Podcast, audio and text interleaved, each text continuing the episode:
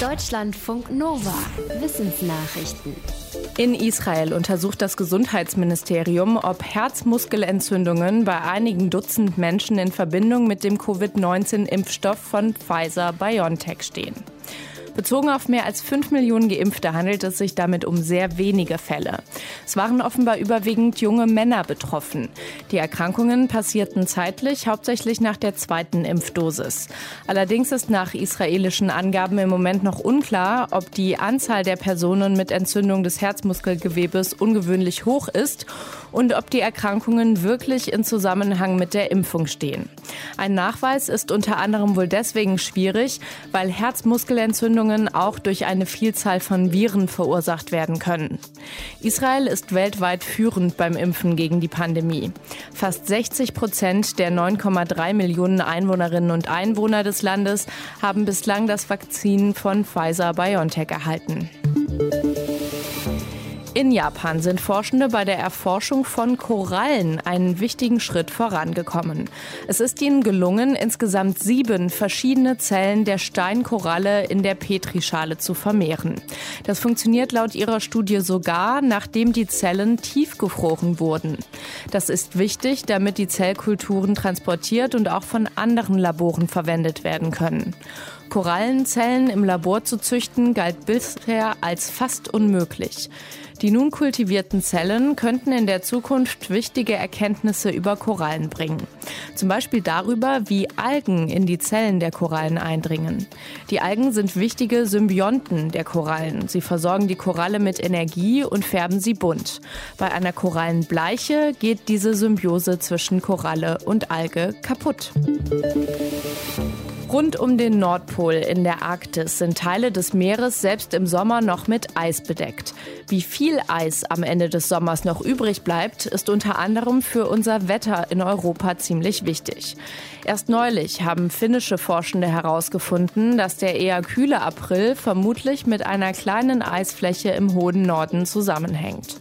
Unter anderem wegen solcher Effekte ist es für Klimaforschende sehr wichtig, dass sie mit ihren Rechenmodellen möglichst gut abschätzen, wie viel Arktiseis am Ende jedes Sommers noch übrig ist.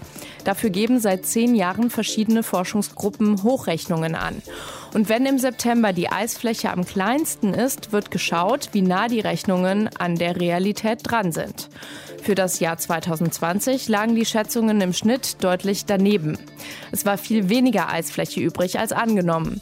Solche Fehleinschätzungen sind immer mal wieder passiert, hat eine Auswertung von chinesischen Forschenden ergeben. 40 Tage und Nächte ohne natürliches Licht, ohne Uhren und Kontakt zur Außenwelt. Bei konstanten 10 Grad und fast 100 Prozent Luftfeuchtigkeit. Das haben sich 15 Freiwillige in einer Höhle in Frankreich angetan. Natürlich alles im Dienst der Forschung. Am Wochenende sind die Testpersonen wieder ans Tageslicht geholt worden. Während ihrer Zeit in der Höhle haben Forschende über Tage das Verhalten und die Gesundheit der Probandinnen und Probanden überwacht. Die Daten sollen für Studien verwendet werden, in denen es unter anderem um die innere Uhr des Menschen und seine Anpassungsfähigkeit an extreme Umgebungen geht. Die Testpersonen selbst berichten, dass sie in der Höhle die Zeit nur noch nach Schlafzyklen einteilten und dass sie einen Großteil ihres Zeitgefühls verloren haben. Als sie informiert wurden, dass ihre Zeit in der Höhle vorbei ist, dachten viele, es wären nicht 40, sondern höchstens 30 Tage vergangen. Einer der Probanden schätzte sogar, es seien gerade mal 23 Tage gewesen. Unsere Ohren brauchen wir nicht nur, um damit zu hören, sondern auch, um unser Gleichgewicht zu halten und uns räumlich zu orientieren. Dafür verarbeitet das Gehirn Reize aus den Haarsinneszellen, die im Innenohr sitzen. Bei Menschen und anderen Säugetieren lässt die Leistungsfähigkeit dieser Zellen mit dem Alter nach und der Körper kann sie auch nicht reparieren. Bei einigen Vögeln und Fischen ist das anders. Forschende aus Australien haben in Sinnesorganen in der Haut von Zebrafischen Zellen entdeckt, die offenbar eine Schutz- und Reparierfunktion für die Haarsinneszellen übernehmen. Die Forschenden beschreiben, dass diese Zellen in Sinnesorgane der Fische wandern, wenn sich zum Beispiel die Umweltbedingungen so ändern, dass die Organe Schaden nehmen könnten.